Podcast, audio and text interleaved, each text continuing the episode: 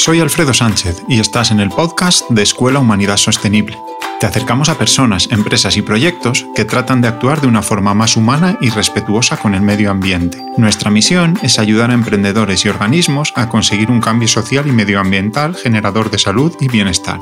Para ello, organizamos formaciones y cursos y ofrecemos mentorías. Puedes encontrarnos en humanidadsostenible.com, Facebook, Twitter e Instagram.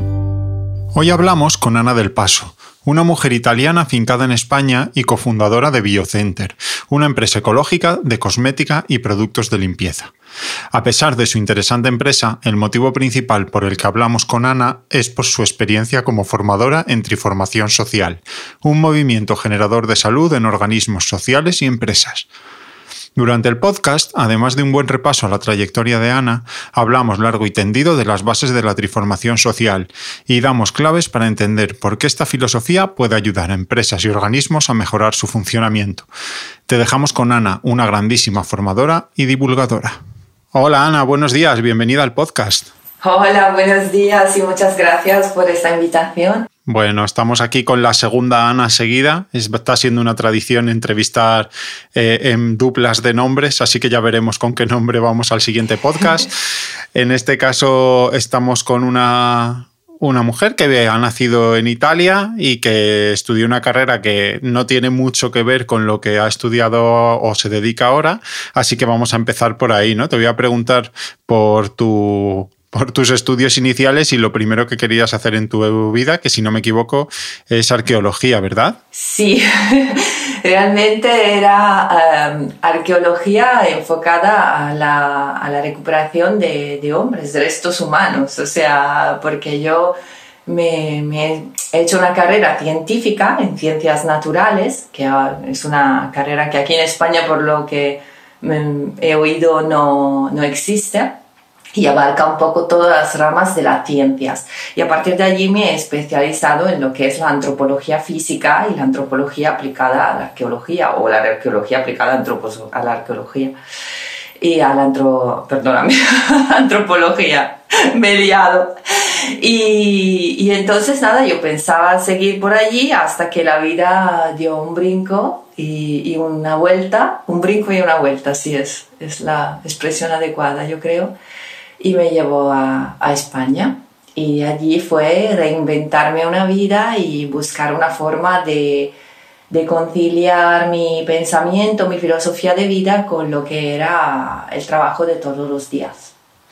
Qué interesante, pero bueno, antes del salto a España hay varias cosas que quiero preguntarte. La primera de todas es que, eh, bueno, tú ahora mismo estás centrada en el mundo de la sostenibilidad y de la ecología eh, además del ser humano, que te viene eso si te viene de carrera.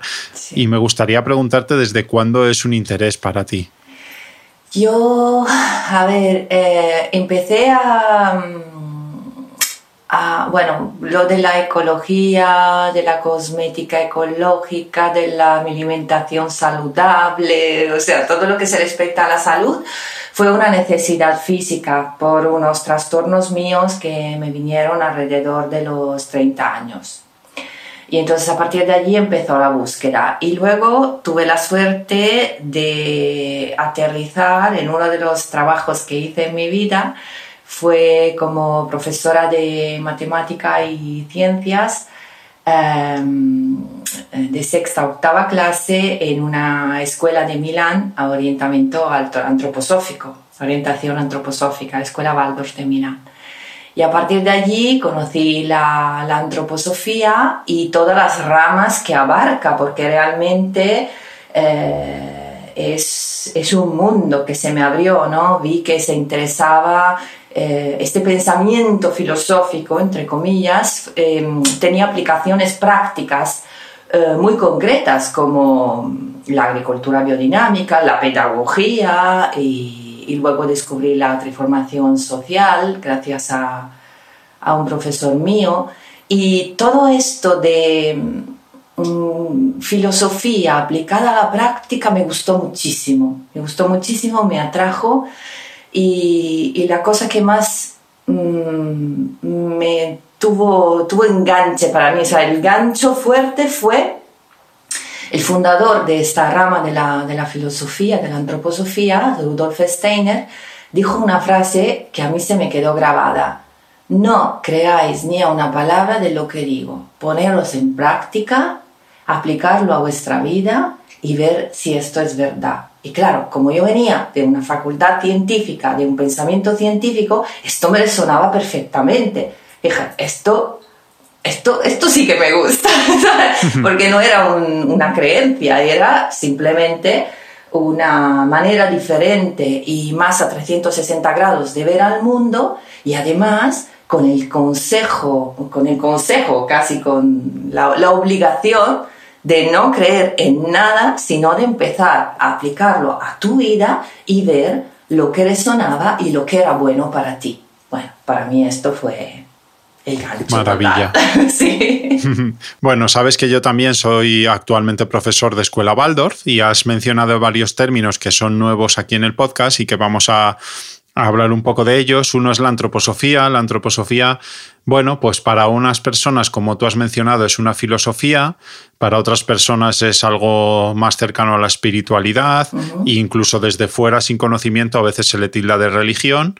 Pero realmente eh, es, una, es un movimiento que lleva ya más de 100 años en, la Tierra y que ha seguido mucha gente y, como has dicho, ha abierto muchas ramas. ¿no? Y yo creo que una de las cosas que a mí, como también mente científica, más me llama la atención es justo lo que has comentado se trata de un movimiento en el cual lo que te van a estar diciendo todo el rato es que tienes que observar y tienes que analizar y tienes que ponerte en el lugar. Y eh, cada uno recorre su camino. A mí me gusta mucho ver con qué, con qué respeto se traslada y, y, hasta dónde llega cada individuo dentro de lo que es su propio camino vital, ¿no?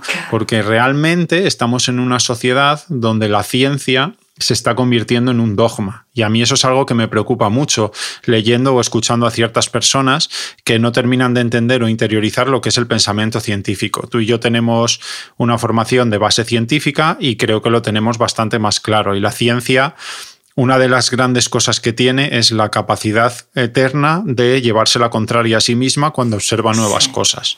Y si le quitamos eso, eh, estamos quitando todo lo que tiene de poderoso la ciencia. Entonces, la ciencia eh, tiene que ser capaz, como está pasando ahora, por ejemplo, en esta pandemia, de decir hoy A y mañana B que contradice a A. Y eso la sociedad no lo está terminando de entender, porque ve la ciencia como un, como digamos un dogma, ¿no? O sea, los científicos están hablando y son como los sacerdotes antiguos, ellos eh, nos dan la luz, ¿no? Y esto no es la ciencia, la ciencia es un camino, la verdad no, no existe, pero sí el camino hacia ella y hay que estar observando.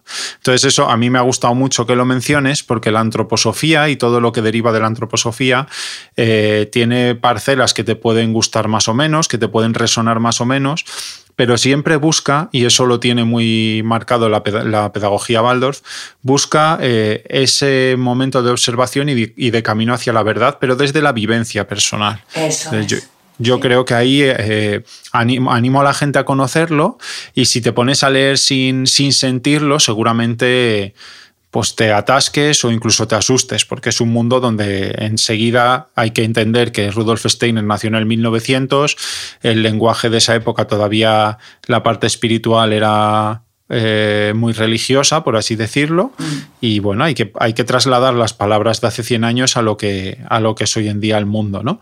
Y ahí yo pues también estoy en ese camino. Eh, me cuesta un poco más leer a Rudolf Steiner a mí de lo que, de lo que tú creo que has leído, porque bueno, en la traducción española son textos complejos y luego no deja de ser un visionario que hablaba y todo lo que decía lo escribía. Me comentaste preparando el podcast que, justo es eso, ¿no? Que son literales de lo que él iba diciendo. Entonces, bueno, eh, son conferencias, eh, además, en un entorno que es el, profesional de gente que ya estaba en ese mundo, no están pensadas para gente externa, ¿no? Totalmente, y hoy están a disposición de todo el mundo, pero eh, estaban dirigidas a un público selecto que utilizaba esos términos en su, su, vida cotidiana casi. Entonces, claro, hay que, hay que traducirlo a la vida real, pero siempre con este enfoque de eh, voy a coger lo que es bueno para mí, lo experimento en mi vida y si veo que funciona, fantástico. Esta es una prueba científica realmente de lo que estoy aplicando. Y bueno, y de todas formas, Alfredo, saliendo de la antroposofía, un científico muy de renombre y que todo el mundo eh, le tiene mucho, mucha estima, Einstein. Einstein mismo dijo que el verdadero aprendizaje siempre es a través de la experiencia. Todo lo demás es simple información. Totalmente, sí, sí, sí. Bueno, ahí, ahí se abre un mundo infinito. La gente que llega a la antroposofía, pues mm, yo como he estado en muchas formaciones y estoy dentro del mundo Waldorf, que, no deja de tener una base antroposófica, pues tiene muchos tipos de reacciones, ¿no? Y eso es muy bonito verlo porque, bueno, hay gente que está muy cerrada al principio por su mente mucho más eh, científica de estudios y de lo que leo, hay gente que se entrega sin preguntarse nada y yo creo que las dos cosas son negativas. Yo personalmente en la vivencia está eh, la virtud, ¿no? Y eso en la pedagogía Baldor que has comentado es algo que está muy presente. Una, eh, bueno, haremos ya podcast más adelante de pedagogía Baldor, ya tenemos varios trámites iniciados para traer aquí a maestros Baldor y hablar de ello, pero una de las cosas más significativas de la educación Baldor es la observación por parte del entorno adulto de las etapas evolutivas de los niños y niñas y a través de ellas darles lo que realmente necesitan. Esto es curioso porque yo también soy profesor de universidad de, profesorado y siempre les llevo esta manera de ver el cómo se tiene que desarrollar un currículo educativo y les choca mucho, ¿no? Porque realmente lo que se suele hacer es tenemos que enseñar programación o robótica o vale, pues esto es lo que hay que enseñar y lo distribuimos por cursos, ¿no?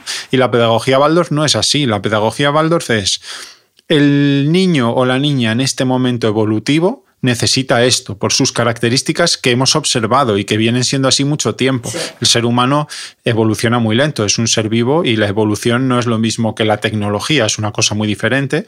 Entonces, en 100 años no hay evolución práctica en el ser humano, con lo cual lo que vieron hace 100 años, hoy en día lo seguimos observando y con pequeñas modificaciones lo, llevamos a cabo. ¿no?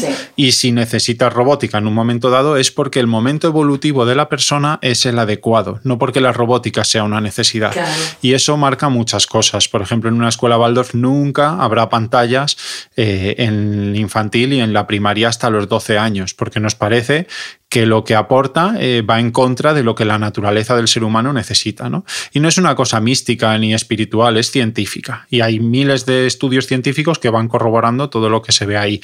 Así que me, me ha encantado que menciones justo que tu mentalidad científica te llevó a, este mundo y lo acogiste precisamente por eso. A mí, yo estudié en una escuela Waldorf, pero ya como profesor me di cuenta, después de haber estado en el mundo educativo no Waldorf, que la, que la ciencia se hace de verdad en el mundo Waldorf, ¿no? Cuando te hacen un experimento lo tienes que observar y sacar tus conclusiones y no hacer ejercicios en un cuaderno de algo que ni siquiera has experimentado. Eso es, sí, sí, sí. Yo me acuerdo que, que preparábamos ejercicios para ciencias para mis alumnos que a veces pensaba, qué honor que tengo, qué, qué guay estar aquí.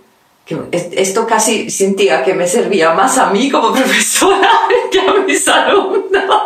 Era un poco embarazoso porque te lo digo realidad. ¿eh? ¿eh? Sí, sí. De hecho, a mí, a mí me ha pasado. ¿eh? Yo, eh, bueno, he sido alumno Baldos hasta los 16, pero no dejas de estar en una adolescencia, sobre todo de los 12 a los 16, donde por mucho que te lo pongan bonito desde la experimentación, está también tus ganas de acoger eso y a veces no son muchas.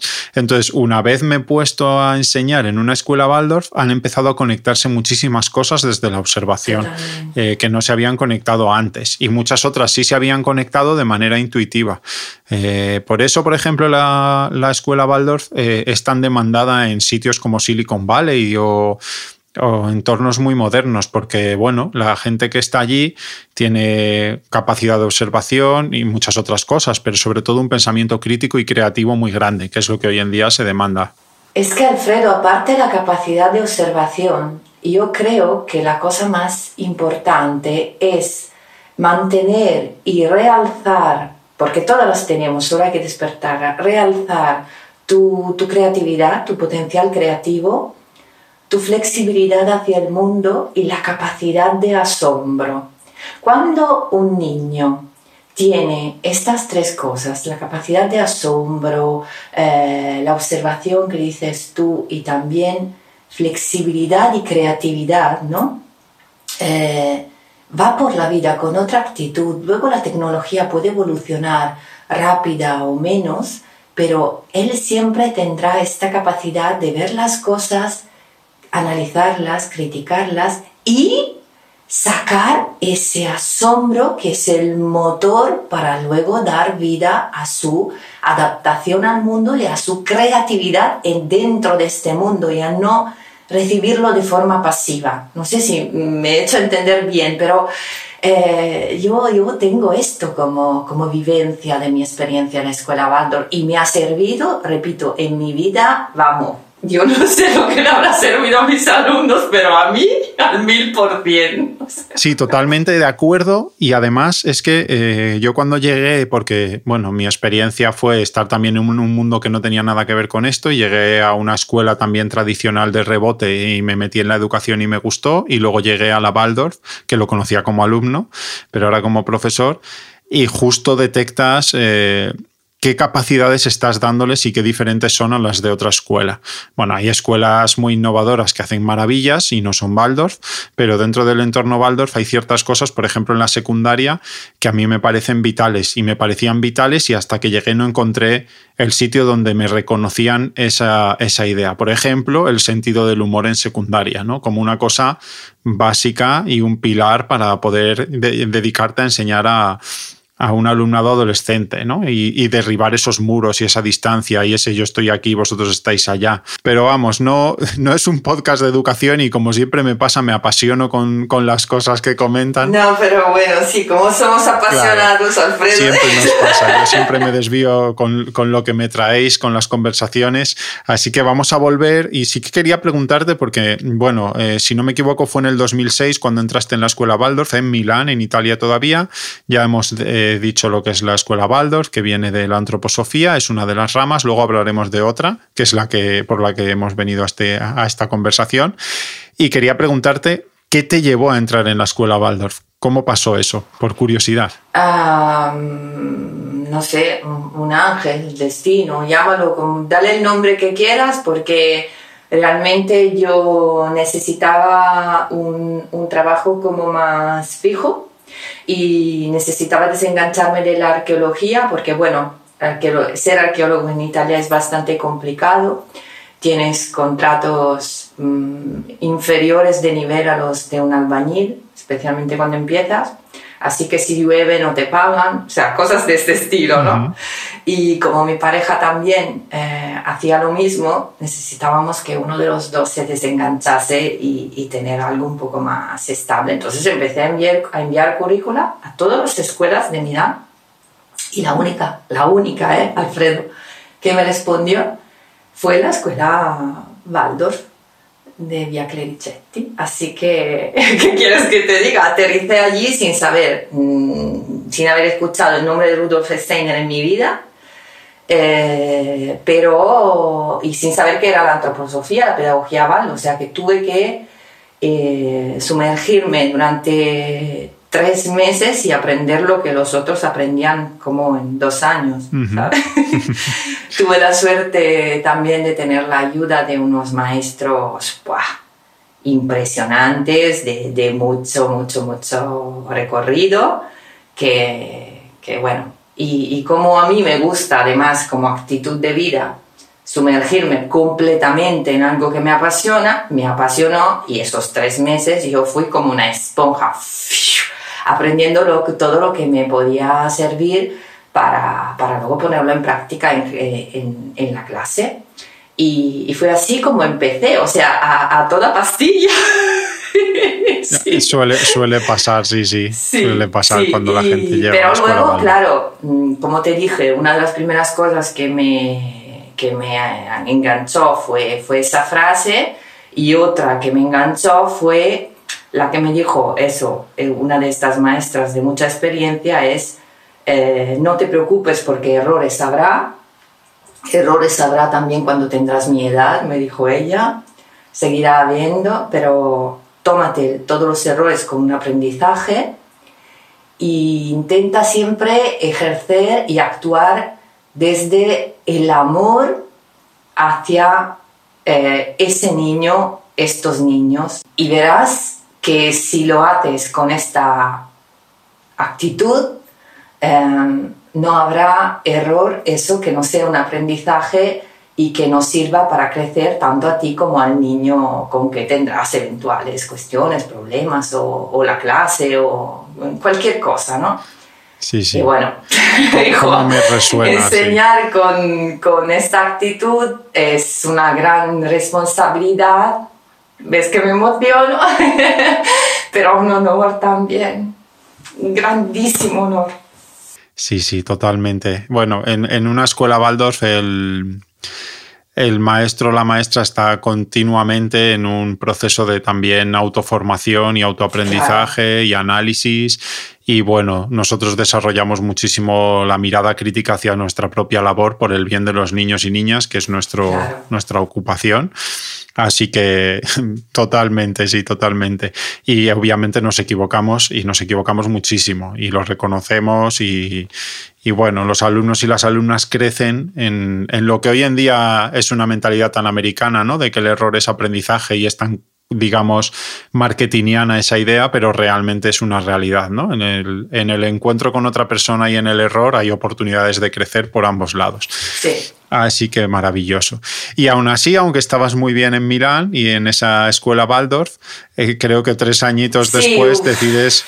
Hubo problemas con, con el sistema, con el sistema político, universitario, etcétera, etcétera. Bueno, el sistema, le llamo yo, de la Italia de esa época no nos gustaba, ni a mí ni, ni a mi pareja, independientemente de, de mi experiencia, que, que, iba, que me daba mucha satisfacción, pero decidimos tomar esta, esta decisión a raíz de una propuesta que, que llegó y que, bueno, que luego no, no fue bien, pero de allí fue la, el, el impulso para salir, para abandonarlo todo. ¿Sabes? Cuando dices, mm, quiero, quiero volver a, a darme una posibilidad en la vida, en un sistema más saludable.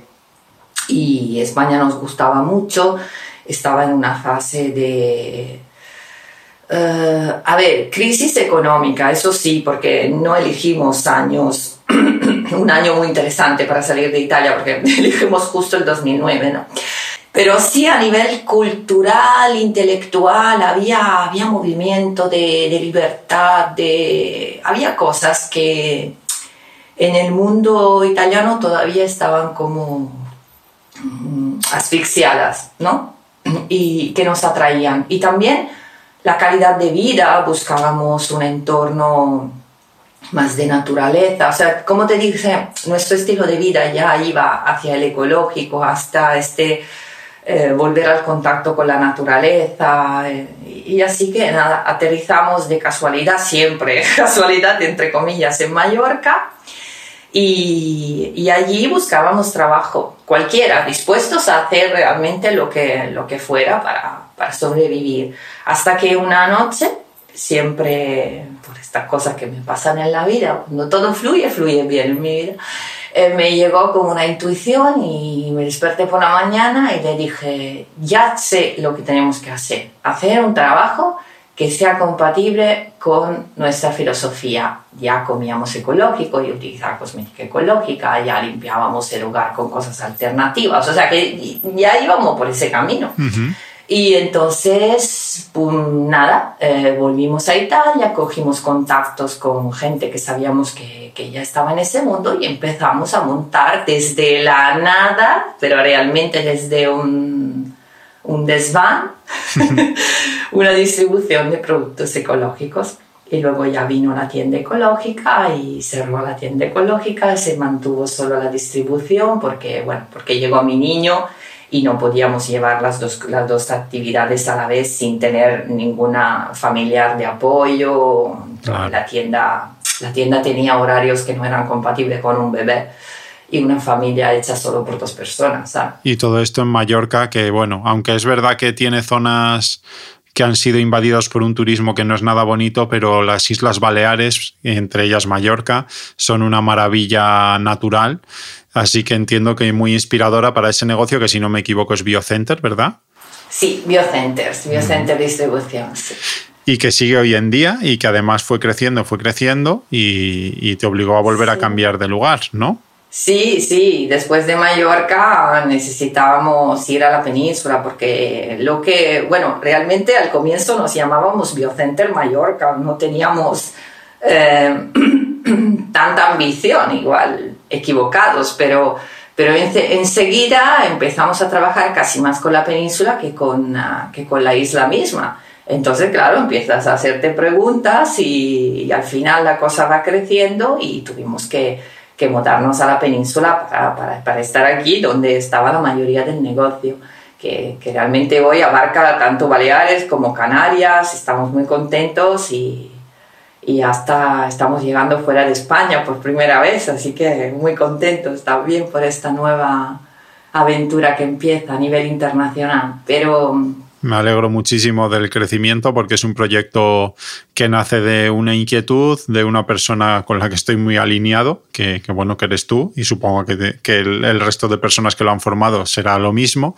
Así que eh, luego hablaremos un poquito del negocio, pero no es tanto lo que lo que nos ha traído al podcast, sino otra cosa que también surge en Mallorca, porque entiendo que para tu, para tu hijo buscabas una escuela Waldorf.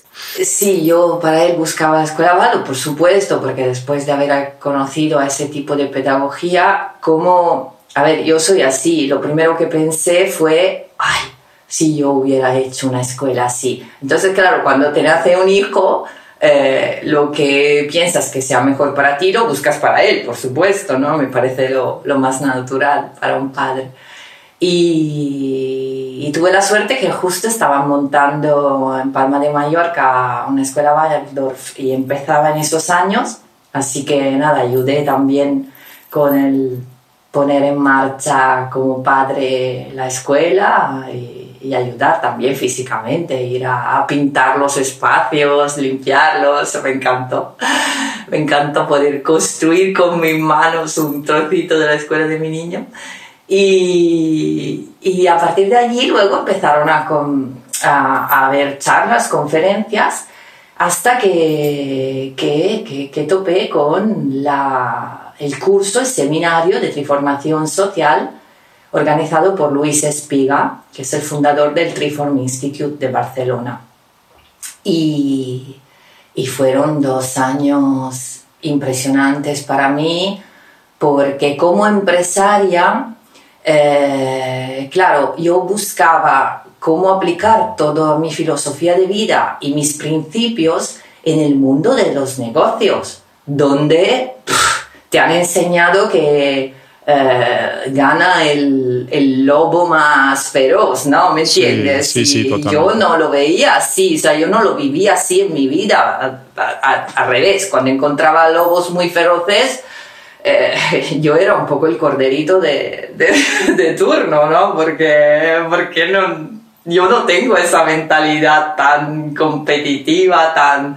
Yo siempre he creído que desde la colaboración pueden surgir las cosas mejores. Entonces, bueno, a partir de allí eh, encontré la, la, triformación social y, y fue un flechazo porque era considerar, yo aprendí a considerar mi empresa desde un punto de vista holístico, integral, a verle como un organismo vivo y a partir de allí hacer que mi empresa tuviese una capacidad de sanación, de estar bien, considerando a 360 grados el negocio, o sea, no solo los números, ganancias, pérdidas, que por supuesto en un negocio son muy importantes, sino las personas, mm. las personas que colaboraban conmigo, los clientes, eh, mm,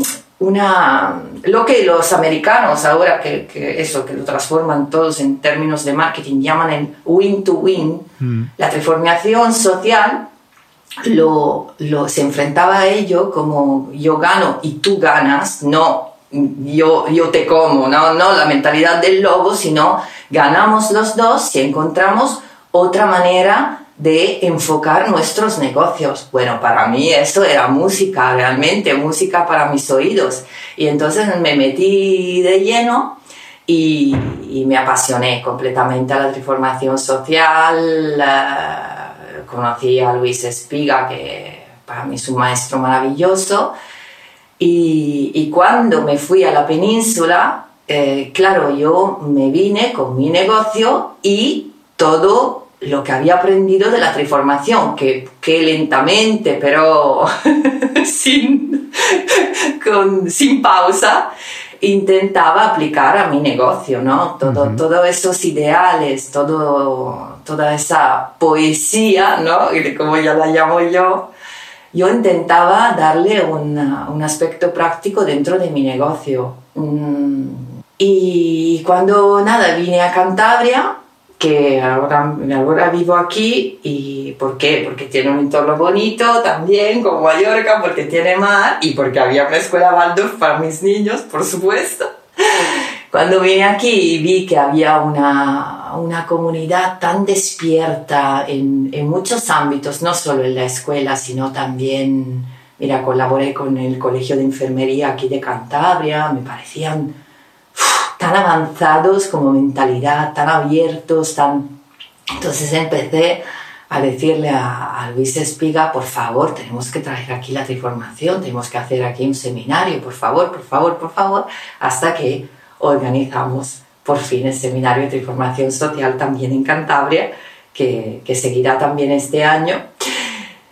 Y, y, Luis al mismo tiempo también tenía sus inquietudes porque estaba buscando cómo dar, em, cómo dejar un legado ¿no? para el futuro al Triform Institute y cómo encontrar a gente con sus mismas inquietudes y con un mínimo de capacidad de comunicación para llevar la transformación en toda España, ¿no? Independientemente de él, que por supuesto, como es una persona y ya da la vuelta a España todos los meses, pero claro, esto está creciendo, siempre más gente tiene inquietudes, entonces necesitaba a gente que, que le ayudase un poco y me, y me hizo esta propuesta de ser una futura coordinadora de, del Triform Institute y de, de, y de ayudar a, a dar estos cursos, seminarios y a y a facilitar este, este mensaje por el mundo a, toda la gente que tiene las mismas inquietudes que, que tuve yo en su época.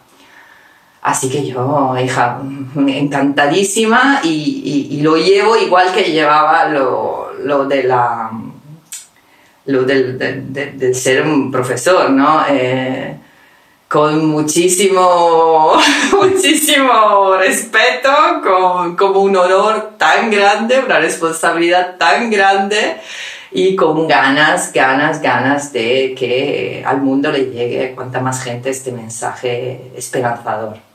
Y es justo este punto el que me, el que me interesa y me atrae para que, para que hiciésemos este podcast, más allá de que todo lo que has contado sobre tu vida es maravilloso, pero además eh, actualmente eres una persona con capacidad de explicar y transmitir lo que es la transformación social y has dicho algo muy interesante, ¿no? Que por suerte empieza a cambiar el mundo de los negocios también y ese hay que ser un tiburón o un lobo que se decía y que de vez en cuando se sigue oyendo empieza a cambiar, ¿no? Y la gente empieza a entender que las cosas tienen que ser de otra forma, que se puede ganar dinero de una manera honesta, honrada y humana y que los negocios se pueden crear como una red eh, bien tejida de relaciones basadas en la confianza y no en la imposición o otro tipo de cosas eh, mucho menos humanas.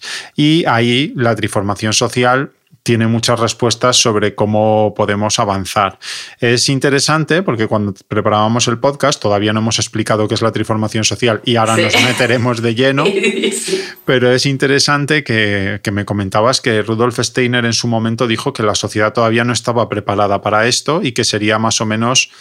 Eh, por esta época. A comienzo del siglo XXI, sí, cuando se empezaría a moverse este, este impulso, este, esta, esta gana de hacer algo en práctica y, y, donde la transformación hubiera podido poner raíces, por fin. ¿no? Porque él intentó, mira, una, cosa una de las cosas curiosas de Rudolf Steiner es que todo lo que nació de, la antroposofía, la agricultura biodinámica, la medicina antroposófica, la pedagogía, siempre nació por preguntas que le hacían. O sea, eh, a, mí, me gusta imaginármelo así. Hay eh, los, agricultores que iban, Rudolf, por favor, ¿cómo podemos aplicar estas ideas tan bonitas, esta visión holística del hombre a, a nuestro trabajo? Y entonces empezaban las reuniones, a mí me gusta imaginármelo así, ¿eh? empezaban las reuniones, los estudios, las conversaciones entre ellos, ¿no? Y, y así fue como se eh, empezó a desarrollarse la agricultura biodinámica y todas las otras cosas. Fíjate que es súper interesante porque hoy en día eh, la propia sociedad empieza a entender que aquello que parcelamos y dividimos, como que cada uno se tiene que dedicar a una cosa y son parcelas aisladas, eh, empieza a entender que no es así y la visión tiene que ser mucho más holística y es justo lo que tenía Rudolf Steiner, ¿no? Que estos, digamos, estas ramas que surgen y que nos especializamos en ellas, en esta persona, en Rudolf Steiner, estaban integradas como un todo, porque realmente pues, la salud, la agricultura, la alimentación, la, eh, manera de vivir en sociedad, la educación, todo es parte de lo mismo, que al final es una cosa que nosotros tenemos como ADN en nuestra escuela y nos parece vital y es poner al ser humano en el centro y el resto está alrededor. Y si concibes al ser humano como eh, la parte protagonista, protagonista del todo, pues al final no, no, dejas de ver estas cosas como naturales y empiezas a entender muchas cosas. Claro, hoy en día la gente se está dando cuenta, Alfredo, como decías tú, que el ser humano no es una máquina que tú enciendes, apagas y, va según el, manual, el manual del fabricante. No, el ser humano es muchísimo más complejo, no tiene solo esa parte física, tiene partes, o sea, el estrés ha entrado en la medicina. Mm. Se ha demostrado como el estrés que es la parte más emocional, si queremos verlo, tiene repercusiones también en el plano físico, pero también eh, conocemos muchas cosas. Entonces, a, nivel espiritual, tus creencias, tus convicciones, tu alineamiento con, con, el entorno, con el universo, no le llames Dios, si, si eres ateo, no, no importa, o sea, la espiritualidad es diferente a religión, ¿no?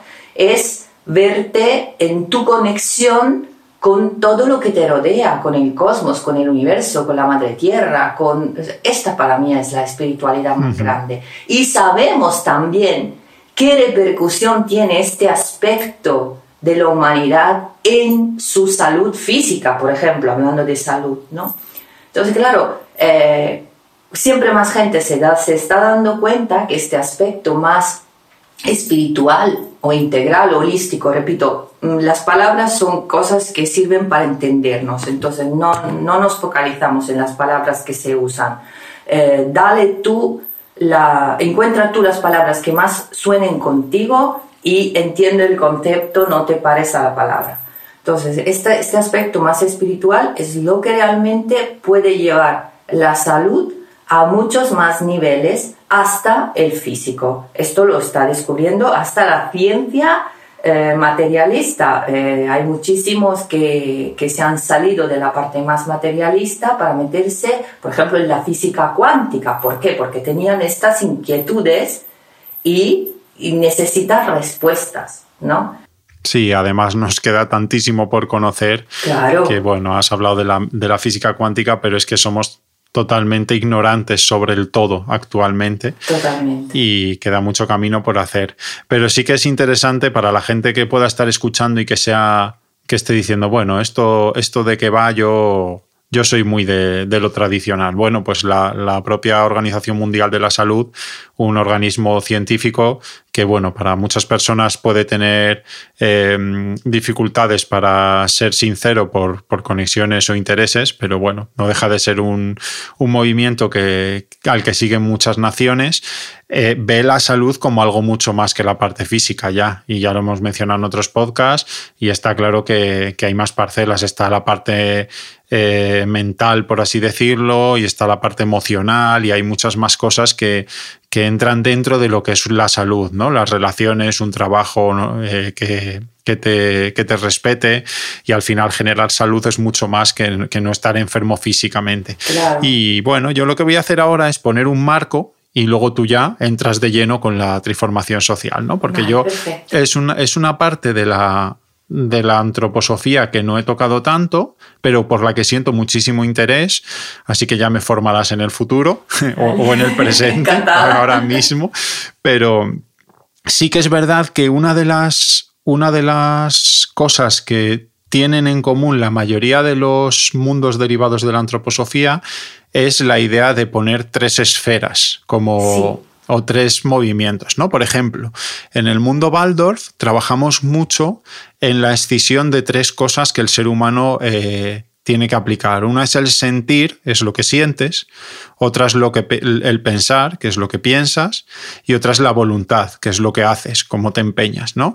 Entonces, por ejemplo, los maestros y también en el, no a los alumnos directamente, porque la pedagogía Baldos, por ejemplo, no traslada nada de antroposofía directamente, ni de estos pensamientos directamente al alumnado, pero sí a través de las técnicas se trata de conseguir que la persona sea capaz de separar estas tres cosas y analizarlas por separado porque, bueno, sobre todo las dos primeras, porque no es lo mismo lo que sientes que lo que piensas. Y a veces cuando las mezclas, todo se enturbia, ¿no? Y luego la voluntad es algo muy básico, porque las dos primeras sin voluntad, pues se quedan cojas, ¿no? Sin hacer.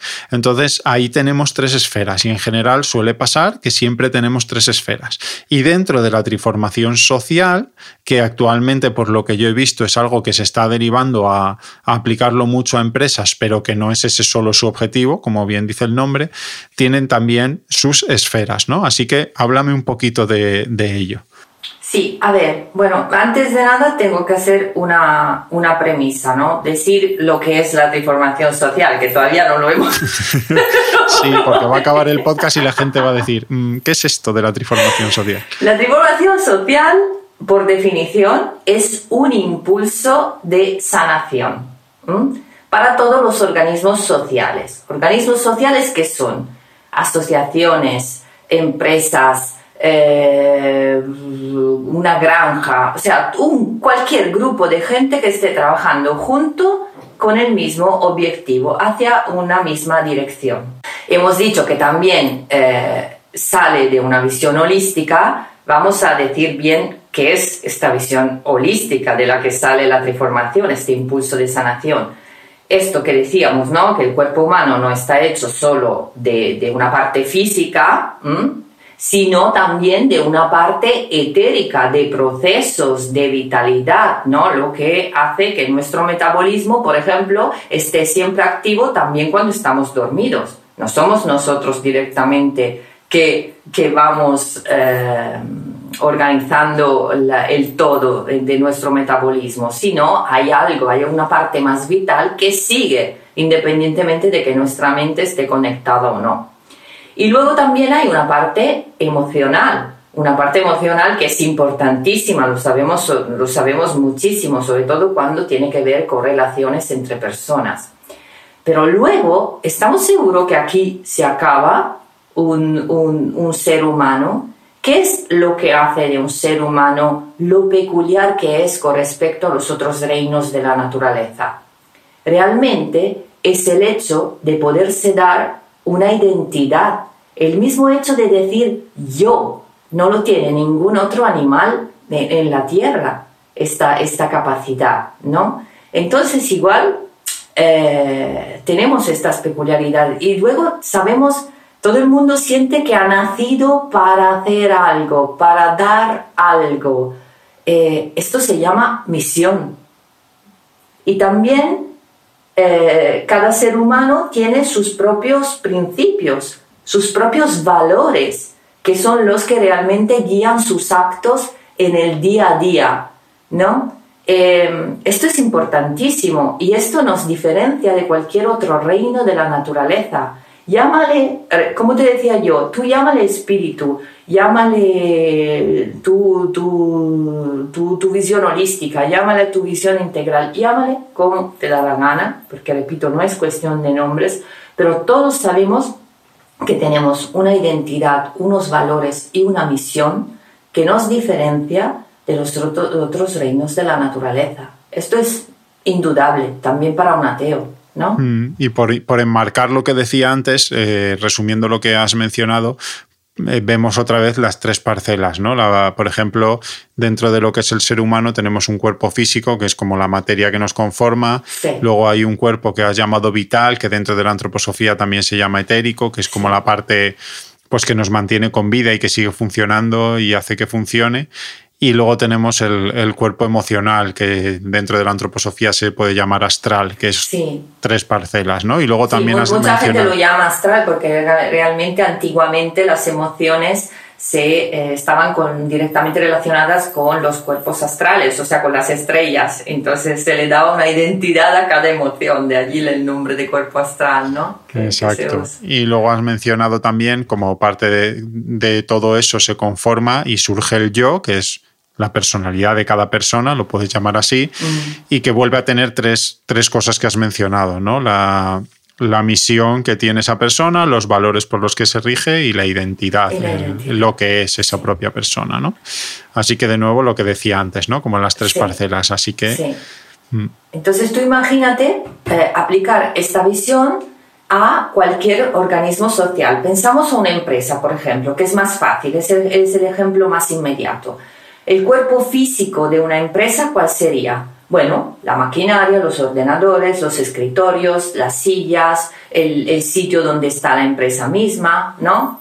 Y el cuerpo etérico y vital, como se, hemos dicho que son, por ejemplo, en nuestro caso, los procesos que hay dentro de nuestro cuerpo. En una empresa es lo mismo, hay muchísimos procesos el proceso de hacer los pedidos, el proceso de servir los pedidos, el proceso de adquirir nuevos clientes, de facturar, de pagar las nóminas, todos son procesos. Que tengamos conciencia o no de ellos es otra cosa, pero realmente vivimos eh, dentro de muchísimos procesos en su conjunto. Y que son además los que mantienen con vida o hacen fracasar a la empresa, ¿no? Igual que los procesos humanos, esos que decíamos que nos mantienen con vida. Por supuesto, porque si se para el proceso, por ejemplo, de facturación, la empresa se muere porque no tiene el carburante para, para sostenerse, ¿no? Por ejemplo. Y, y luego, el cuerpo astral o emocional, bueno, cualquier empresa está hecha por personas. Cualquier negocio se basa en un encuentro, acuerdo entre personas. Un cliente es antes de nada una persona, un proveedor es antes de nada una persona. Y todos los que trabajan dentro de la empresa sabemos perfectamente que si no funciona a nivel personal y relacional una empresa, pueden empezar problemas gordos. Esto lo, lo sabemos por nuestra vivencia cotidiana. Pero también sabemos que hay algo que va más allá. ¿Por qué no podemos aplicar esta idea del yo de la empresa, del organismo social, no? Habrá, o sea, todos cuando montamos una empresa, una empresa tenemos, sentimos que tenemos una misión y nuestra empresa será la que será basada en estos valores y nos diferenciaremos de toda la competencia porque somos esto y esto y esto y este otro. Esto no son exactamente la identidad, los valores y la misión de la que hablábamos para un ser humano. Exacto. Entonces, tú, tú mira cómo sería diferente ver una empresa así, o sea, como un organismo vivo, hecho de todas estas partes, ¿no? ¿Qué cambiaría si viéramos una empresa así? Mira, ahora mismo, cuando tú tienes un desequilibrio, y un desequilibrio, por ejemplo, en un cuerpo humano, ¿cómo se, cómo se traduce? Que te sale una enfermedad, un trastorno. si tienes algo que no funciona y no está en equilibrio, ¡pum!, improvisamente te sales de la salud y entras en, en una enfermedad, ¿no? Entonces, cuando tú tienes en, en, en la empresa un desequilibrio en el cuerpo físico, o sea, una enfermedad en el cuerpo físico, ¿a quién llamas? Eh, por ejemplo, se te rompe un ordenador, llamas al técnico del ordenador. Se te rompe el grifo del baño de la empresa, llamas a un fontanero, el grifo de empresa. O sea, hablamos físicamente de cosas que se pueden tocar, medir, eh, eso, ¿no? Calcular. ¿eh? Y mm, viene el técnico hace su reparación mecánica, en este caso, y, y ya, cuando se va, tú le dices, hasta la próxima, porque sabes que antes o después mm, algo pasará. algo pasará, es normal, de la vida normal. Cuando tienes un atasco en un proceso, porque los procesos no se rompen, normalmente se atascan, ¿no? Y mm, como, como, como una tubería, hay un flujo de agua, eh, no es que se, se rompa el flujo al límite, puede haber un atasco y se interrumpe durante un momento y luego hay que, que, que volver a resolverlo. Cuando te pasa esto, por ejemplo, que ves que eh, la facturación va demasiado lenta o tu proceso de adquirir nuevos clientes tiene algo que, que no funciona porque no, no, no, adquieres los nuevos clientes con el ritmo que, que, necesitaría tu empresa. Yo hago siempre estos ejemplos muy prácticos para que la gente lo, lo entienda bien, ¿no? Tú normalmente llamas a quién? A, a un gestor, ¿no? a un, sí, a un experto de, de, procesos o a un programador que tiene que inventar un nuevo proceso de facturación para que no haya más atascos allí, por ejemplo. ¿Y, y qué pasa también cuando le saludas? Adiós y hasta la próxima, porque sabes que también allí puede que mañana haya otro atasco en otro departamento o, siempre en el mismo, pero sabes que mm, no es una solución definitiva, eso quiero decirte.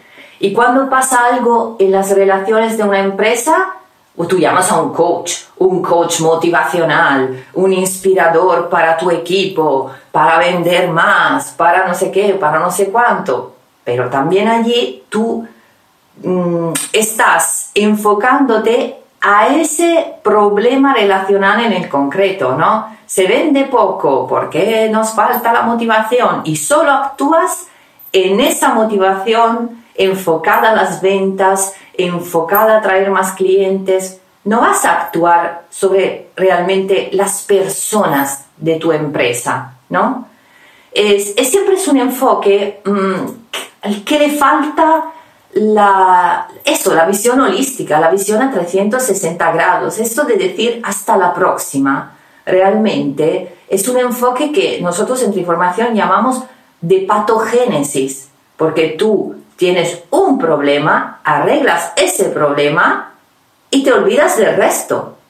En Triformación lo que queremos hacer es un enfoque desde el punto de vista de la salutogénesis, es decir, vamos a ver la totalidad del organismo, vamos a ver en qué plano está el problema y vamos a ver, aparte de trabajar en ese plano concreto, porque claro, tú tienes una vida del día a día, una facturación, unos clientes que siguen en el día a día, pero vamos a ver de qué forma podemos abarcar este problema con una visión más amplia para que este problema no vuelva a pasar ni se generen otro, otros.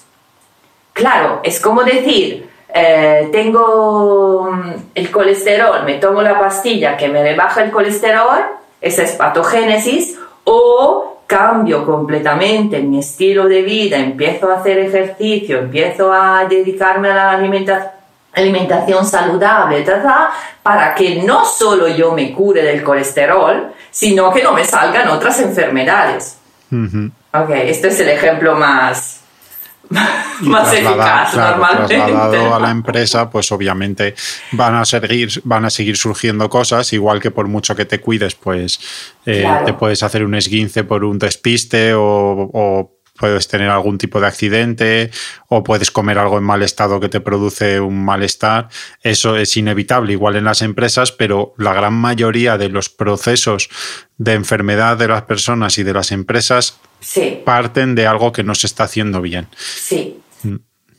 Y desde lo que decías tú, ¿no? De ver eh, las tres esferas, que es fundamental también en triformación, es uno de los, mm, otro pilar de la triformación, eh, todos sabemos que en un Estado, en una empresa, em, en cualquier organismo social, hay una esfera jurídico-política que es donde está la normativa, las leyes, los eh, comandamientos, no sé cómo se dice, eh, que, que, rigen todo, todo el sistema, ¿no? Y es la esfera también donde la humanidad tiene más experiencia, la más fácil de entender. Si yo te digo esfera político-legal, tú enseguida sabes de lo que estoy hablando. De hecho, es una esfera donde la humanidad tiene mucha experiencia y nosotros la relacionamos más con, con el pasado, por toda esta experiencia que tenemos. Luego hay una esfera cultural, que es, eh, por supuesto, donde metemos que, por ejemplo, en un Estado, toda la vida cultural, artística del Estado, pero también, si tú te piensas qué es la cultura, es la manera en que tú cultivas cada ámbito de tu vida, cómo te relacionas. Entonces, de cómo te relacionas, por ejemplo, con la tierra, sale la agricultura, ¿no? Eh, de cómo te relacionas con tu salud y sale el mundo de la medicina, de las investigaciones, eh, de cómo te relacionas con eh, la pedagogía y la, información a las nuevas generaciones sale todo el mundo de la pedagogía, por supuesto, de la investigación universitaria también. De cómo te relacionas con la comida, sale todo el mundo de la gastronomía, eh, de la cultura culinaria. Y de cómo te relacionas con la idea de un más allá o de, de, un, de no ser solo en la tierra, sale todo lo que son las religiones o todas las creencias que existen en el mundo. Todo esto es la esfera cultural. Entonces, no es tan inmediato porque yo sé que he dicho cosas que, que, que, mucha gente no pensaba que estuvieran en la esfera cultural o igual nunca se lo ha planteado, ¿no? Como la medicina, la gastronomía, ¿no? Que son parte de la esfera cultural. Eh, pero bueno, es, es, lo que da vida a nuestro presente, es nuestro día a día. Cómo nos relacionamos con es exactamente cómo vivimos en el presente, ¿no? Y luego em, hay una esfera donde yo creo que falta, no, no yo, casi todos los expertos, falta mucho conocimiento, la esfera económica y financiera, a que realmente tú en tu vida aplicas solo algunas cosas de esta esfera, pero no te sabes exactamente cómo funciona. O sea, cómo funciona una ley es más fácil de saber que cómo funciona una directriz económica en la que tú estás perfectamente insertado en esta época. Entonces, igual es la esfera donde nos falta más conocimiento, nivel de conciencia. ¿no? Y por esto nosotros entre información la relacionamos con el futuro. El trabajo que hay que hacer, fundamentalmente, eh, sentimos que está en esa esfera. De hecho, si tú te lo piensas, ¿qué es lo que eh, rige la esfera eh, político-legal? Es la igualdad, ¿no? Porque la ley tiene que ser igual para todos. Esto es inmediato de entender. ¿Qué es lo que tiene que regir? Lo que tiene que regir, no lo que rige, porque hoy en día tengo un poco de dudas, pero bueno, estas son cosas mías. Lo que tiene que regir la esfera cultural, la libertad, también esto es fácil de entender. Un artista, si no es libre, si es al servicio de algo, ya no es un artista, no tiene inspiración, no tiene, tiene un, un, sueldo y un sueldo y un encargo, ok, no inspiración artística y qué es lo que tiene que elegir la esfera económica. Piensa tú cuál sería el pilar de la esfera económica de un Estado. ¿Cuál debería ser? ¿A qué es difícil? Sí. ¿A qué no te viene enseguida? De hecho, hay, grandes debates hoy en día con eso, ¿no? Sí? sí, sobre la redistribución, sobre la meritocracia, sobre cosas así que tienen que ver también. Lo que pasa es que mezclando todas las, las parcelas, pero no es fácil, ¿no? Mira, Steiner decía, lo, lo tenía muy claro, ¿eh? La fraternidad, que es una palabra al que del cual yo, de la cual yo creo que desconocemos el verdadero significado, porque enseguida cuando yo te hablo de fraternidad, dime si me equivoco, te habrá venido la idea de eh, cómo ser generoso, eh, ayudar a quien no tiene, hacer beneficencia y cosas así. ¿Ah? Sí. ¿Verdad? Mm. Efectivamente. y no es la verdadera definición de fraternidad. Fraternidad es, cuidado, ¿eh? Dar lo mejor de ti. Y si todo el mundo estuviera enfocado en dar lo mejor de ti, a nivel fraternidad y de comunidad, también estaría recibiendo automáticamente, sin pensarlo, lo mejor de lo que están dando sus hermanos. Sí. ¡Wow! Sí, sí. Vamos, que. Sí, yo es algo que he pensado toda, toda la vida, ¿no? Y es como de lógica. Yo recuerdo situaciones, ¿no? En las que lo típico de. Eh, es que eh, voy a actuar así, pero es que esto no lo haría nadie. Y digo, me da igual, yo lo hago así. Si otro lo recibe, seguro que algo hace en él, ¿no? Y. Que realmente, Alfredo, está en la sabiduría popular, ¿eh? Porque en muchos refranes hay ese concepto de tú no te preocupes, da, da lo mejor de ti y, verás que el universo te lo devolverá multiplicado por 100. ¿A qué has escuchado muchas veces hmm. una cosa de este estilo? Dicho de otra forma, pero el concepto de muchos refranes es esto. Porque la sabiduría popular está dentro de nosotros este concepto de fraternidad. Si tú estás enfocado en, en hacerlo bien, en hacerlo con, con, todo tu amor, con toda tu verdad, con toda tu coherencia, no tienes que preocuparte de lo que recibirás. ¿Por qué lo recibirás? dicen, el universo te lo, te lo devolverá eh, multiplicado por 100. Y efectivamente no es del universo que se trata, se trata de tus hermanos, de los otros seres humanos, si todo el mundo eh, eh, actuara desde esta idea de, de, fraternidad, que repito, no es dar a quien no tiene, no, es dar lo mejor de ti, independientemente de tu nivel social, de tu nivel económico, de tu estatus y de tus títulos. Cuidado, ¿eh? O sea, cada uno en lo bueno que es en lo suyo. Sí, Qué maravilla que sería. Sí, maravilloso. Ojalá se dé, ojalá lo veamos tú y yo, Ana. Bueno, bueno, no, yo no sé si lo veré, pero sé que si puedo meter semillas por aquí por allá, mira, que, que salga un manzano o que salgan 100, las manzanas siempre están ricas. Sí.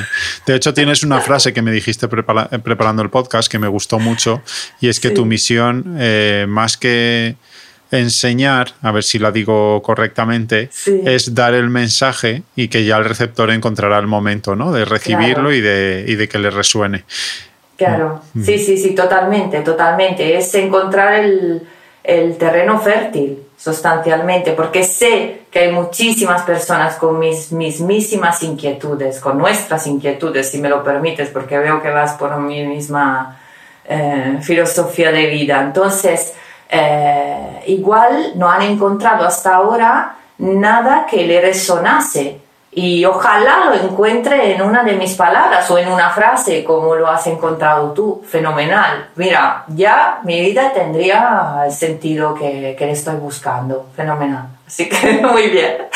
Entonces, volvemos a la transformación porque tú y yo somos dos liantes. Ya me estoy dando no, además que te iba a comentar que para, para ir centrando el tema, porque realmente la transformación social es amplia y supongo que todo el valor de la transformación social está en la experiencia de aplicación que tú tendrás. Bueno, pues tanto nosotros que tenemos otra persona que trabaja de transformación social en nuestra escuela, como tú a través de Biocenter que das formación, eh, seguro que podemos ayudar a muchas personas. Pero yo creo que la clave sería, bueno, entendemos que hay esas tres esferas que has comentado y que el equilibrio es lo idóneo. Y, a mí me gustó mucho en una charla que, recibí de Triformación Social la visión desde el desequilibrio y lo que produce, ¿no? Porque ahora mismo estamos en un desequilibrio de una de ellas, pero ha habido otros. A ver, la premisa es más larga de la aplicación de la Triformación Social, porque solo son dos cosas que hay que tener en cuenta para aplicar la transformación social en tu vida y en cualquier organismo social. Uno, que para que un organismo social se mantenga sano y con este equilibrio que estás diciendo tú, cada esfera tiene que aplicar su norma. Entonces, la igualdad se tiene que aplicar en la esfera política, la libertad se tiene que aplicar en la parte cultural de tu empresa, de tu organismo, y la fraternidad se tiene que, aplicar en la esfera económica. Esto es tan sencillo como, eh, como complicado al mismo tiempo, ¿no? ¿Qué significa esto, por ejemplo, Alfredo? Vamos a, pensarlo. Em, si yo aplico la igualdad en la esfera cultural, o sea, me salgo de la, de la esfera política con la igualdad y la aplico en la esfera cultural, cada artista es igual, uy, qué ofensa. O sea, cada artista es diferente, cada artista tiene su, eh, su inspiración, su, ¿me entiendes? Serían marionetas, no serían artistas, ¿no? Hago ejemplos muy, muy, muy, muy concretos.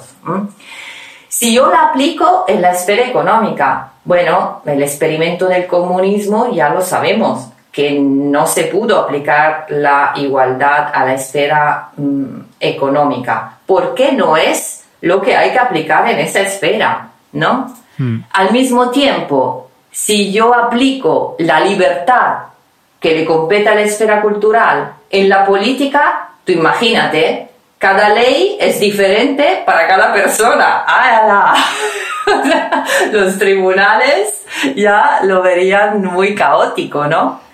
O, em, bueno, lo de aplicar la libertad en la esfera económica realmente es lo que está pasando. ¿Y cuál es la consecuencia de esto? Que un 1% de la población mundial detiene toda la riqueza y los recursos y el 99% está en una eh, situación mm, complicada o de completa pobreza. Porque esto es lo que está pasando en el mundo. Tanta libertad, tanta competitividad, tanto vale todo lo que me, surge en la cabeza, ¿no? Eh, hemos visto que no da consecuencias positivas. Esto está a la vista y hay cosas que están a la vista. De hecho, yo creo que en el futuro se verá el capitalismo como a la altura de los totalitarismos como, o del comunismo, has mencionado, ¿no? Entonces en el futuro se verá el daño que está produciendo. Ahora parece que todo es reactivación económica y libertad y, y demás en el mundo económico, pero efectivamente eso conlleva efectos muy perjudiciales. Claro, porque además se entiende la libertad como mm, todo medio vale con tanto de llegar a mi objetivo. Bueno, y esto aquí entraríamos en otro problema que es la definición de libertad, pero lo dejamos para otro día. ¿eh? Sí, sí, sí, mejor. y luego, si yo aplico la fraternidad a la, a la esfera política, tú imagínate, a ti te hago un trato diferente porque eres mi hermano o sea, eh, que también es entender la fraternidad de una forma mm, equivocada, ¿no? Pero es que si no es su esfera, tú no puedes aplicar eh, la, la, norma que no le compite. Ok, esta era la primera normativa de, ¿cómo se dice? La, mm, el primer enfoque que hay que tener cuando quieres transformar un organismo social. Cada esfera tiene su norma y cada esfera tiene que mantenerse separadas de las otras y no invadirlas.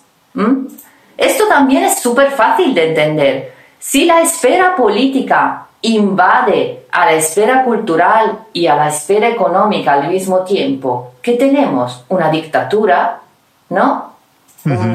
todo está decidido a nivel político y de leyes también en lo cultural y en lo económico. Es una dictadura, es evidente, la historia nos lo ha enseñado. Sí. Si la esfera cultural invade a las otras que tenemos, bueno, por ejemplo, tú imagínate qué pasaría si la esfera religiosa invade a la esfera política y a la esfera económica. Lo sabemos perfectamente, el fundamentalismo. O lo hemos vivido también, bueno, no personalmente, igual en otra vida, eh, aquí en España con la Inquisición. No era la religión que invadía a todo el resto de la vida. Eso también tenemos experiencia. Y también tenemos experiencia, a nuestro mal pesar, de la esfera económica que invade a todo el resto y se come a la política, se come a las leyes, la esfera económica y financiera se está haciendo leyes para ganar más y no mm, a favor de la población. Y también a la esfera cultural. Imagínate un mundo en el que Perdóname si soy irónica, pero no me queda otra forma de, verlo. Imagínate un mundo donde la esfera económica y los intereses económicos y financieros de pocos se comieran al mundo de la información y a, a los periódicos. ¿No? Eso nunca va a pasar, Eso nunca va a pasar. Eso nunca va a pasar. Perdona la ironía, pero si no me lo tomo un poco también así, no. Y en el cultural es lo mismo, o sea, la música, pues que es la música hoy en día. Bueno, pues efectivamente hay música libre, pero hay música muy marcada por el patrón económico. Por supuesto. el mundo del arte, bueno, todo, ¿no? la diversión, el ocio, todo. Mm. Y entonces, son solo dos, dos cosas que habría que hacer para un mundo triformado. Estas que hemos dicho, que cada esfera se mantenga en lo suyo y que cada esfera se acuerde bien de la norma que la rige. Punto, se acabó.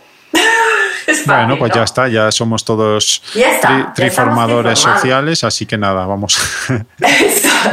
bueno, ¿quién tiene que encargarse? Porque hemos llegado a un mundo donde cada persona está, en general, por supuesto, porque por suerte hay muchas excepciones, ¿eh? Nos estamos completamente desinformando de nuestra salud y de cómo relacionarnos a nuestra salud. Hemos dejado todo en manos a los médicos oficiales, a los hombres con la bata. Y luego, de las leyes, yo no voy ni siquiera a votar, porque tanto que, que tanto hacen lo que le da la gana. ¿Quién hace lo que le da la gana? Los que tú has delegado de que hagan lo que le da, lo que le da la gana. ¿no? Estamos de, verdad delegando todo por todas partes. Y eso de la crisis, bueno, claro, es que depende de, de unos pocos. Sí, porque tú les estás delegando para que dependa de ellos. Es el hombre que tiene, cada persona que tiene que meterse en el centro de estas tres esferas tener muy bien presentes estos dos mecanismos básicos que hemos descrito ahora mismo y retomar el control de cada, cada ámbito del estado en que vive, de la comunidad autónoma, del ayuntamiento, de la empresa, de la asociación cultural o lo que sea, de cualquier organismo social en el que esté inserido. Yo no puedo delegar a los políticos. Yo tengo que tener mi punto de vista y expresarlo con todos los medios legales que estén en mi, eh, en, mi facultad, ¿no? No puedo delegar eh, a, los médicos, a los maestros, la, educación, la salud, a, a, los agricultores, a la Monsanto. No puedo delegar a la Monsanto cómo se cultiven los campos de las cosas que como yo y de las cuales depende mi salud, a través de mis elecciones como consumidor en el día a día, a través de mis elecciones como paciente en el día a día, a través de mis elecciones como padre que elige un cole para su hijo en el día a día, yo puedo tomar las riendas de lo que son esas esferas y puedo tener voz en capítulo y acabar con el, o sea, se acabó el delegar, se acabó el delegar. Son pequeñas cosas, pero hechas con dos cosas fundamentales, conciencia y coherencia. Conciencia y coherencia en tu día a día, yo te puedo garantizar que si lo hacemos todos, puede cambiar el mundo. Y no vale con la pereza, No vale con, ah, claro, ha dicho que si lo hacemos todo. Ah, si espero a fulanito, y si espero a Miguelito, y si espero a Rosana, ya, entonces no lo hago ni yo. Empieza tú. Empieza tú a cultivar tu jardín, porque son, eres tú el que va a ver las flores. Empieza a realmente a tomar las riendas. Piensa, además, cuando vives con, coherencia y con conciencia todo lo que haces, desde el momento que te despiertas al momento en que te vas a, acostar, el tiempo toma otro ritmo. Tus días son más plenos y, y, te sientes rico, abundante, porque la abundancia no es cuestión de dinero. No sé si sí, sí, sí. me he hecho entender, ¿no? Y además yo creo que la, la formación en triformación social puede ayudar también en, en, muchas parcelas. Todo lo que, hemos, lo que has hablado y lo que hemos comentado eh, puede abrir los ojos a muchas personas, pero yo también veo, por ejemplo, que muchas veces nosotros mismos, más que invadir con una esfera, sobre todo en el entorno en el que estamos, eh, reducimos nosotros mismos las esferas, las, las hacemos inexistentes o las vemos con los ojos que no las tenemos que ver. Por ejemplo, dentro del mundo de la sostenibilidad hay una, una idea errónea de que la parcela económica hay que dejarla de lado, que no va por ahí el tema. Y eso lleva mucho a muchos problemas, porque realmente es una parcela que hay que atender, es una esfera que hay que atender, ¿no? Y, bueno, las leyes igual, mucha gente dice, no, no, yo las leyes, lo mío es el dinero y la libertad, vale, muy bien, y sí, entonces empequeñeces tú solo una esfera, la, la reduces y eso también lleva a, a enfermedad o a mal funcionamiento. Y yo creo que, que, dentro de las empresas pues puede ayudar mucho, sobre todo a personas que están empezando o que están estructurando su empresa, porque como bien sabrás, eh, cambiar la dirección de algo que ya está en movimiento es mucho más costoso que empezar una estructura de cero, ¿no? De hecho, hay veces... Es más costoso, pero se puede, Alfredo. Sí, ¿eh? se puede, por supuesto, por supuesto. Totalmente. Pero aquellos que estén empezando... Mm. Eso, sí, sí, sí, depende de cuánta importancia también das tú a tu papel. ¿Cuánto te metes realmente en el centro de esas tres esferas? ¿Y cómo se puede hacer? Mira, la, eh, hemos dado la receta básica de la triformación, pero siempre hablábamos en general. Vamos a lo particular de quien monte una empresa humanamente sostenible. ¿Ok? Y entonces también triformada. Eh, ¿Cómo puedo llevar todo lo que has dicho, Ana, a la esfera legal y política de mi empresa? Muy práctico, ser transparente. Ser transparente, hay unas leyes en este momento, que te gusten o no, luego ya trabajarás como hombre para cambiarlas, ¿no? Pero en tu empresa hay que ser transparente, entonces cumplir con tus obligaciones legales, pagar tus impuestos, hacer todo lo que las leyes te digan de hacer y no tener plano B, plano C y, y, muchas libretas. Esto es, por ejemplo, cómo aplicar y dormir sereno también, digo yo. la, la, ser transparente en la esfera legal, es muy fácil.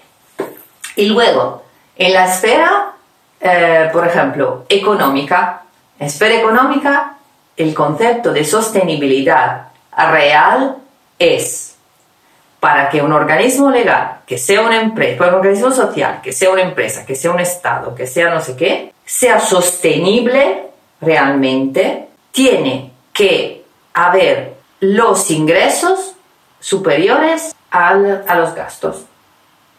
De un euro, sí, pero superiores. Porque si no, en el largo plazo no se va a sostener. Esto es lo que estás buscando.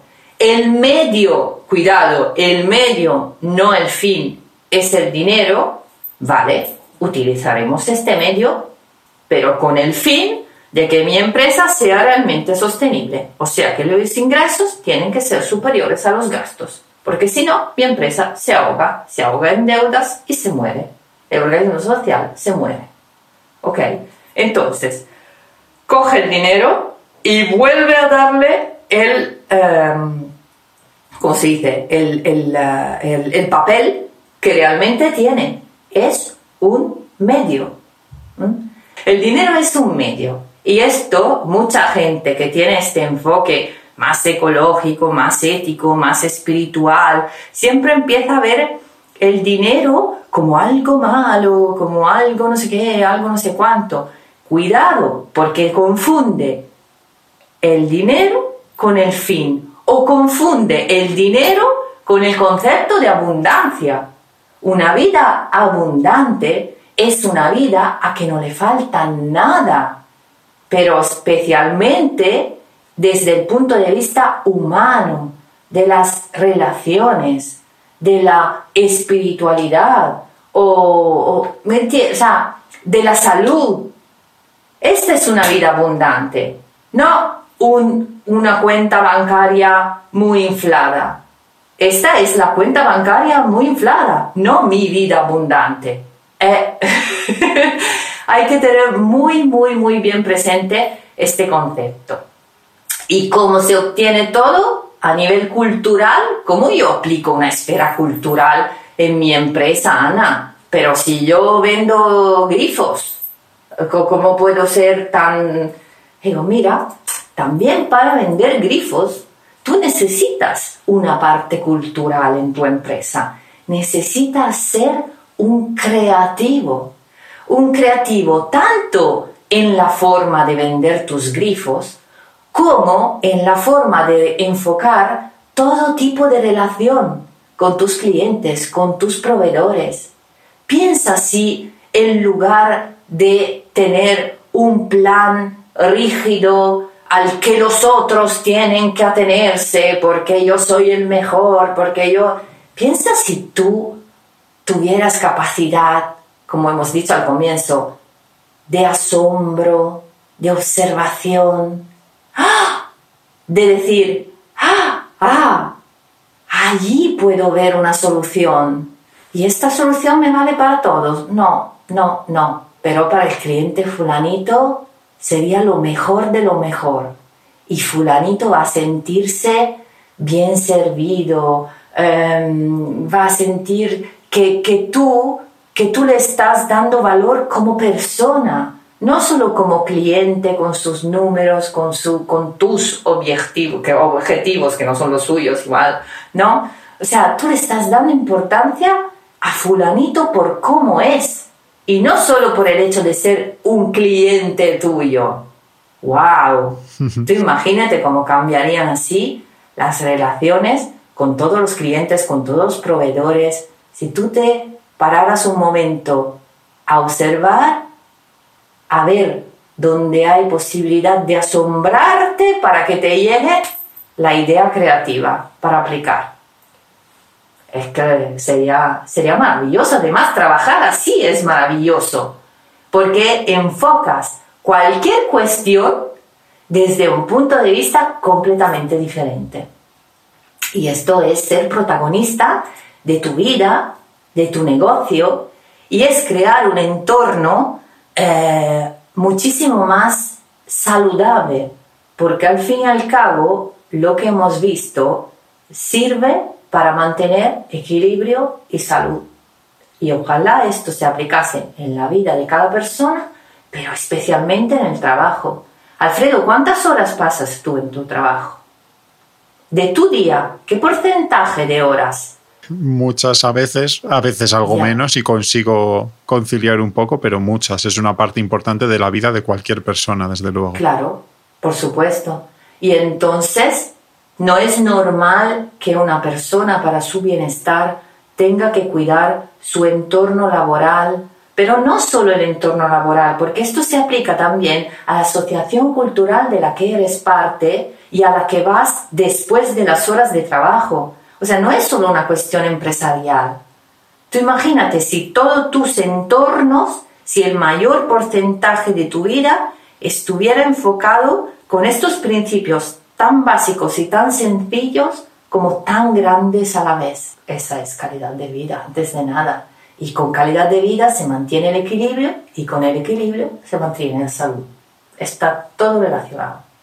Y en relación a lo que hablábamos al principio, pues esa línea se basa también en la capacidad de observación, de darte tiempo, de análisis, de estudio, de comprensión.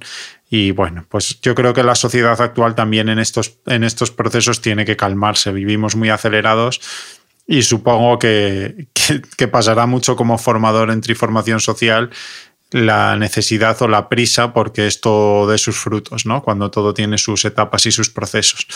Eh, la cuestión es que la transformación no es un enfoque, como hemos dicho antes, patogénico, donde vengo yo, experta de transformación, y te lo arreglo y luego nos veremos. No, no, no. Mi objetivo es formarte en transformación, dura dos años, pero que no volvamos a vernos en la vida, porque tú ya tienes todo lo necesario para aplicar en tu vida y para mantener la salud. Que luego te equivocarás, irás aprendiendo, irás ajustando el tiro, vale, perfecto, esto es parte del proceso, pero es un proceso, no un eh, chapa y pintura, una intervención chapa y pintura, ¿me entiendes? Es un proceso y el proceso requiere tiempo, pero el proceso es el que da resultados a largo plazo, o sea, de una, intervención chapa y pintura, al fin y al cabo, sales igual. Pero si entras en un proceso, te metes a fondo en ello, cuando acaba el proceso y sales de allí, tú eres una persona completamente transformada.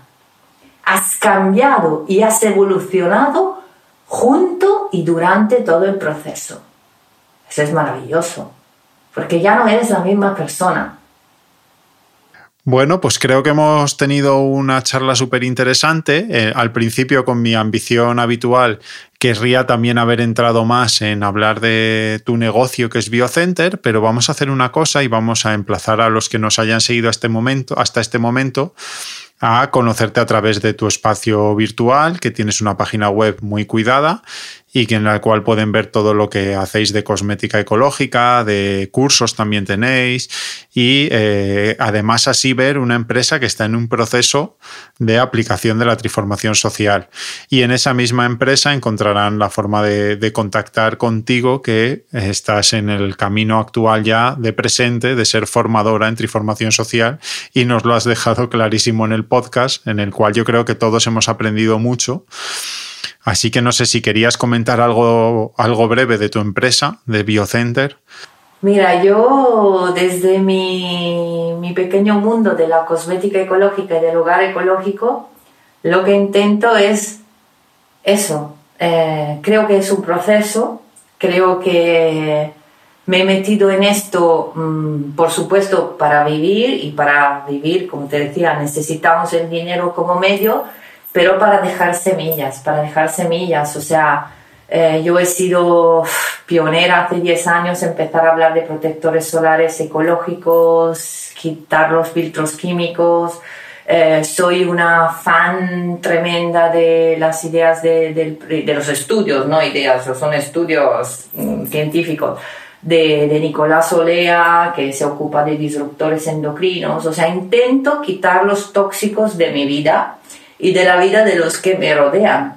Y, y los tóxicos son, son físicos, son emocionales, es que es todo relacionado. O sea, para mí es tener una empresa de, de productos ecológicos y sin tóxicos, es parte de mi forma de ser coherente y consciente en mi día a día y, y a través de lo que hago.